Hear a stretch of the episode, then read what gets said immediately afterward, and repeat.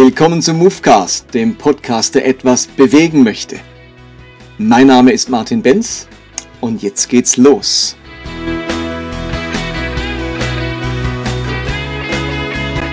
Heute geht's weiter mit der Frage, was ist Wahrheit? Wir befinden uns in dieser kleinen Serie zum Thema, was glaubt man, wenn man postevangelikal ist? Und seit dem letzten Podcast geht's hier drum, was ist unser Wahrheitsverständnis? Wie sieht postevangelikales Wahrheitsverständnis aus? Und im ersten äh, Podcast zu diesem Wahrheitsverständnis habe ich vor allem beschrieben, wie das typisch evangelikale Wahrheitsverständnis aussieht und dass dort Wahrheit vor allem als faktische und historische Wahrheit verstanden wird. Und dass aus dem, dem Grund in der Bibel auch äh, vor allem faktische oder historische Wahrheit anzutreffen ist. Und nun ist man im Zugzwang, ständig beweisen zu müssen, beweisen zu müssen, dass die Bibel in dieser Liga mitspielen kann, dass sie mithalten kann mit all den anderen Werken, die wissenschaftliche, faktische und historische Aussagen machen.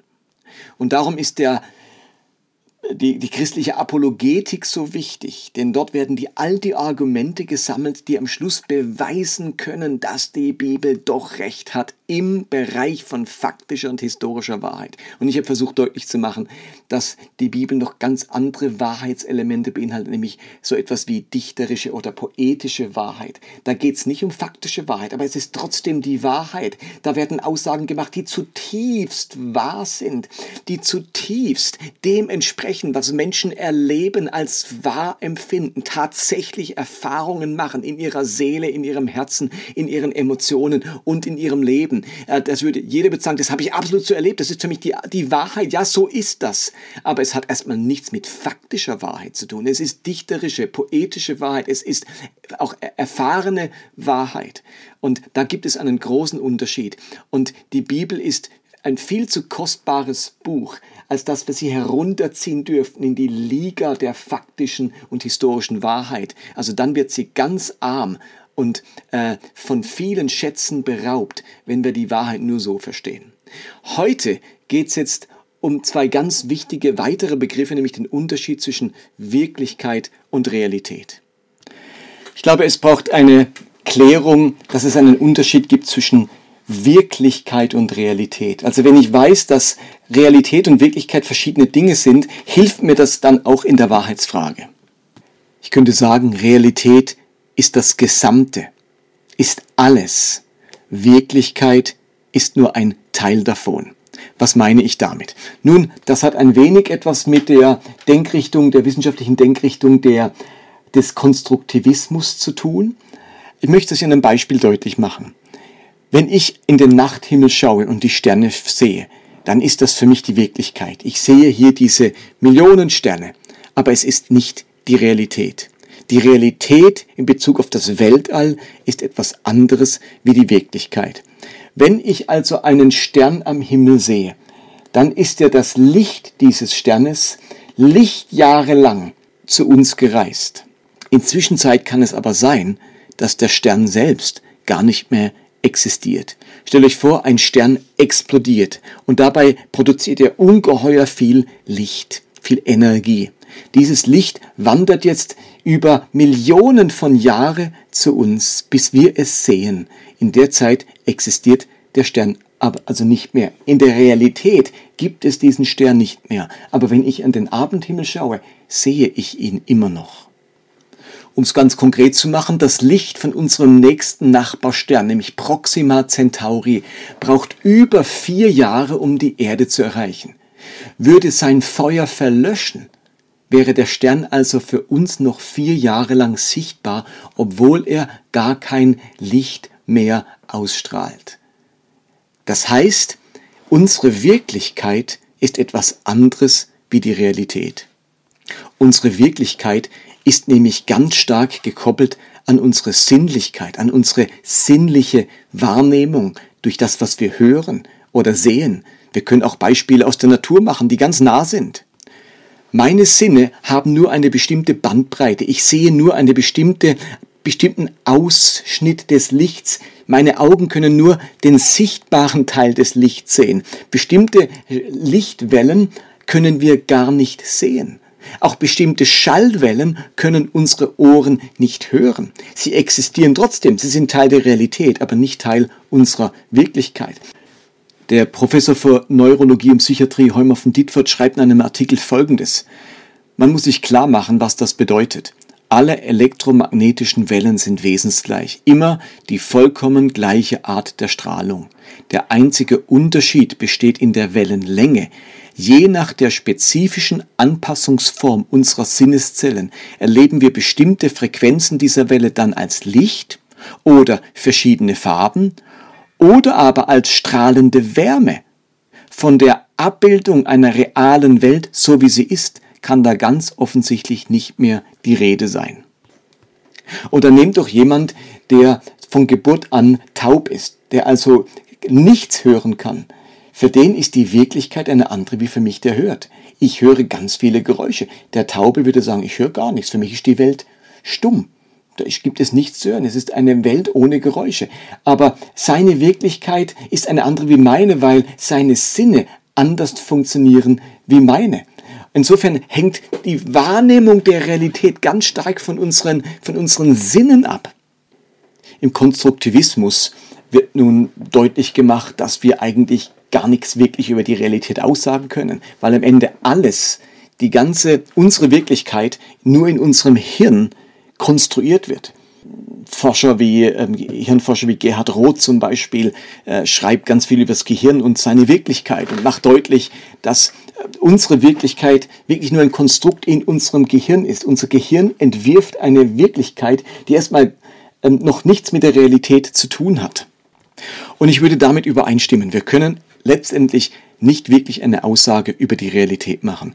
Wir können nur etwas sagen über die Wirklichkeit. Das, was wir von der Realität wahrnehmen. Das ist unsere Wirklichkeit. So, jetzt haben wir das mal geklärt. Da gibt es einen großen Unterschied zwischen diesen beiden Dingen. Und nun ist es bei der Wahrheit ganz ähnlich. Zwischen der Realität und der Wirklichkeit bleibt eine Distanz. Ich komme nicht letztendlich bis an die Realität heran. Da bleibt eine Distanz, ein garstiger Graben zwischen dem, was ich wahrnehmen kann und dem, was die Realität ist. So wie es also einen großen Unterschied gibt zwischen der Realität und meiner Wirklichkeit gibt es einen Unterschied zwischen Gottes Wahrheit und meinem Wahrheitsverständnis. Also ich könnte sagen, der gleiche garstige Graben, der sich zwischen der Realität und meiner Wirklichkeit befindet, den gleichen Graben gibt es zwischen Gottes Wahrheit, der Wahrheit und meinem Wahrheitsverständnis. Meine Wirklichkeit ist ja immer subjektiv. Meine Wirklichkeit umfasst ja nur das, was ich subjektiv von der Realität wahrnehme, was ich durch meine ganz individuelle Sinnesausstattung und mein individuelles Denkvermögen von der Realität wahrnehmen kann. Ähm, also meine Wirklichkeit ist immer etwas ganz Subjektives. Und ich würde jetzt einfach mal behaupten, dass auch mein Wahrheitsverständnis, mein Verständnis der Wahrheit etwas ganz Subjektives ist. So wie die Wirklichkeit etwas Subjektives ist, gegenüber der Realität ist auch mein Wahrheitsverständnis etwas Subjektives gegenüber der Wahrheit Gottes. Aber ihr merkt schon, ich rede bewusst von der Wahrheit Gottes. Ich glaube, dass es eine absolute, ultimative, letzte Wahrheit gibt. In der Postmoderne fällt genau dieser Punkt weg. Dort gibt es keine endgültige, letztgültige, absolute Wahrheit. Die ist aufgelöst und alles, was bleibt, ist die ganz individuelle Wahrheit. Jeder bastelt sich seine eigene Wahrheit zusammen. Und dort sehe ich einen großen Unterschied. Postevangelikales Wahrheitsverständnis ist nicht dasselbe wie postmodernes Wahrheitsverständnis. Wir lösen die Idee einer absoluten, verbindlichen Wahrheit nicht auf. Worin wir übereinstimmen, ist, dass unsere Wahrheit, unser Wahrheitsverständnis nicht deckungsgleich ist und es nie sein kann mit dieser absoluten Wahrheit. Aber wenn wir die absolute Wahrheit auflösen würden, zugunsten rein individueller Wahrheit, dann wäre es so, als würden wir die Realität vernichten zugunsten unserer subjektiven Wirklichkeit. Aber ich würde so weit gehen zu sagen, es gibt keine Wirklichkeit ohne die Realität. Und es gibt keine individuelle Wahrheit ohne die absolute Wahrheit. aber weil der Zugang zur absoluten Wahrheit eben genauso wenig möglich ist wie der Zugang zur absoluten Realität und die Subjektivität, also das eigene Empfinden, Wahrnehmen, Denken und Verstehen, so eine große Rolle spielt, würde ich lieber von Überzeugungen und Meinungen sprechen, als von Wahrheit, wenn es um uns Menschen geht. Ich akzeptiere weiterhin, dass es die absolute Wahrheit bei Gott gibt. Aber wenn es um uns geht, um unser eigenes Verständnis davon, dann bleibt es am Ende einfach bei persönlichen Überzeugungen. Wir haben persönliche Überzeugungen, vielleicht, vielleicht auch ganz, ganz feste Überzeugungen. Überzeugungen, die uns verbinden miteinander, die uns eine gemeinsame Grundlage liefern. Aber sobald wir einen Wahrheitsanspruch aussprechen, ist es eben höchst problematisch, weil wir dann automatisch auf der Seite Gottes stehen, auf der Seite der Richtigen, der Mächtigen, derer, die da über das absolute Wissen verfügen können, im Gegensatz zu denen, die eben nicht die Wahrheit haben und die wir dadurch abwerten können. Warum könnten wir als Christen nicht einfach sagen, wir haben feste Überzeugungen, wir haben einen klaren Standpunkt, aber die Wahrheit, die hat nur unser Gott, die gehört Jesus Christus. Er ist die Wahrheit. Ich würde sogar bewusst davon sprechen, Jesus Christus ist die Wahrheit. Unser Gott ist die Wahrheit. Es ist nicht einfach so, dass Gott im Besitz der Wahrheit ist, die irgendwo außerhalb von ihm ist, in einer Schatztruhe und da teilt er immer wieder so äh, äh, Stücke von dieser Wahrheit aus. Hier noch ein Wahrheitsnugget und hier ein Wahrheitsnugget. Ich würde sagen, Gott ist die Wahrheit. Jesus Christus ist die personifizierte Wahrheit. Und je enger ich mit diesem Jesus Christus über äh, unterwegs bin, je mehr er mich prägen kann, je mehr sein Geist mich prägen kann, desto mehr nähern sich auch Überzeugungen diesem Jesus an, desto mehr oder kongruenter werden meine Überzeugungen mit dem, wofür Jesus und seine Wahrheit stehen. Aber am Ende, warum sagen wir nicht alle einfach als Christen, wir sind Menschen mit ganz klaren und festen Überzeugungen und Standpunkten, aber wir hüten uns davor, uns anzumaßen, dass wir im Besitz der Wahrheit sind. Und ich glaube, man ähm, kämpft anders um Überzeugungen wie um die Wahrheit. Die Wahrheit ist so absolut, ähm, die bringt so viel Gewalt mit sich, dass es heikel ist, mit einem Wahrheitsanspruch hausieren zu gehen oder andere mit dem eigenen Wahrheitsanspruch zu konfrontieren. Solange wir auf der Ebene von Überzeugungen bleiben, festen Meinungen, Überzeugungen, Standpunkten, bleibt für die anderen und ihre Überzeugungen einfach Spielraum, eine Existenzberechtigung, eine Daseinsberechtigung. Und ich glaube, dass mit dieser Einstellung, dass wir es eher mit Überzeugungen als mit der absoluten Wahrheit zu tun haben, wenn wir von uns ausgehen, dass wir da ähm, ganz vieles auch verwirklichen von dem biblischen Wahrheitsdenken oder was dem biblischen Wahrheitsdenken wichtig ist. Das ist nämlich zum einen die Wertschätzung des Einzelnen als einzigartiger Gedanke Gottes. Also wenn, wenn wir davon ausgehen, dass Gott die Wahrheit ist und dass wir aber Überzeugungen mit uns tragen, dann schätzt es jede Überzeugung wert, dann macht das deutlich, dass wir als Einzelne wichtig und bedeutsam sind mit unseren Überzeugungen.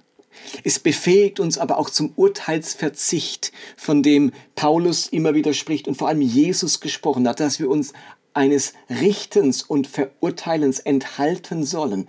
Wenn wir aber mit der Wahrheit daherkommen, dann muss ich ja jeden, der eine andere, anderes Verständnis hat, äh, letztlich verurteilen als falsch. Wenn es aber darum geht, dass ich mit meiner Überzeugung auftrete, dann muss der andere, ich dann deswegen nicht verurteilt, er hat nur eine andere Überzeugung.